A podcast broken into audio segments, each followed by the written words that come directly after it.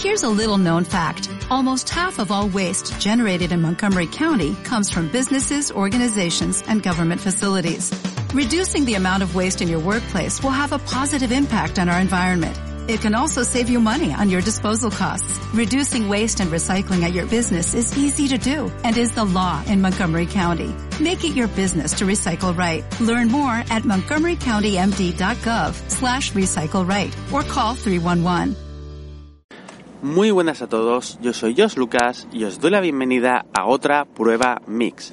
El audio que estás a punto de escuchar se grabó el viernes pasado. En el propio audio mm, podrás descubrir que digo la fecha del viernes 26 de junio. Y estas palabras las estoy grabando el lunes 29 de junio porque es el día en el que voy a emitir este, este episodio. Me gusta intentar emitir los podcasts en el mismo día que los grabo. Y bueno, en este caso, como podréis descubrir, he tenido que hacerle unas cuantas cosas al audio para poder publicarlo. Y no me voy a extender más y os dejo directamente con el episodio de hoy.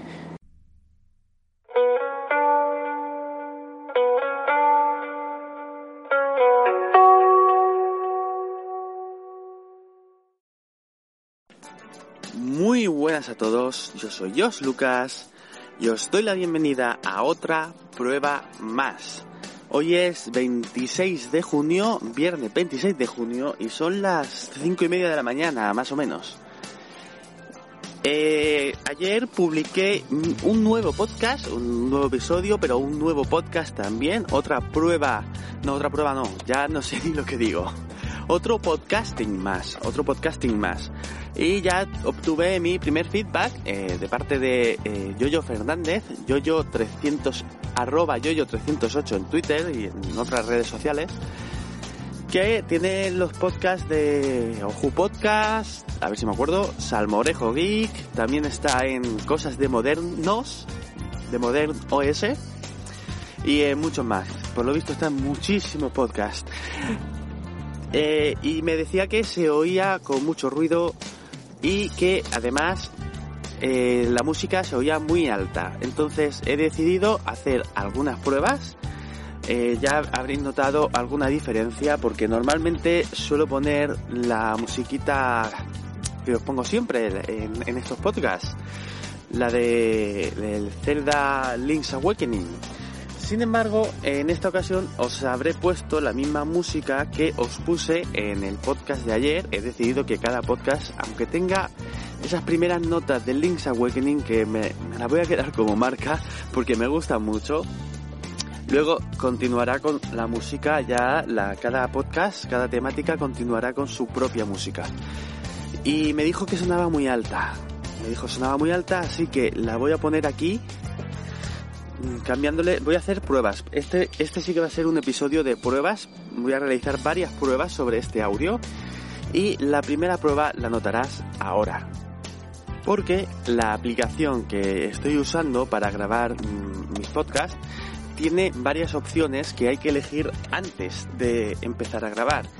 Y claro, he aprovechado este pequeño momento que podía parar el coche, tenía aquí un semáforo, para parar la grabación y volverla a iniciar pero claro, vosotros eso en principio no deberíais notarlo porque luego lo pondré todo bien juntito. Y a partir de ahora pues ya grabaré todo de seguido.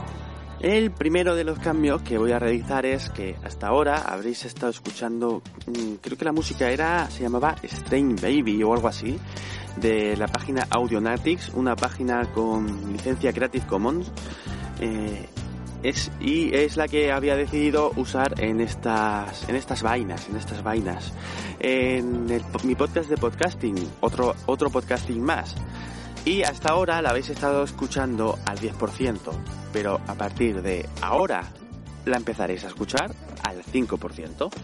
Pero antes de, de ponerle la música siquiera, hay otras opciones que tengo que comprobar pues cómo funcionan de bien en, esta aplicación que estoy utilizando. No estoy seguro de si lo he dicho. Audiolab. La verdad es que mm, salió no hace mucho y cuando la descubrí vi que tenía muchísimas opciones. La única opción que veo que le faltaría sería la de poner música mientras grabo como hace la aplicación de Spreaker Studio.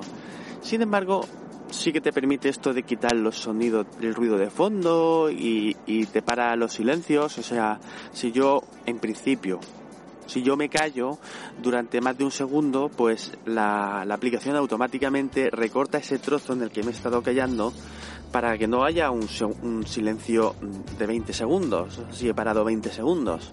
¿Qué pasa? Que claro, como voy en el coche, recoge el sonido del coche, recoge qué sonido y, no, no acaba de funcionar demasiado bien. Y una de las opciones que tiene de postproducción, o sea, ya una vez se ha grabado el audio, es la de eliminar ruidos.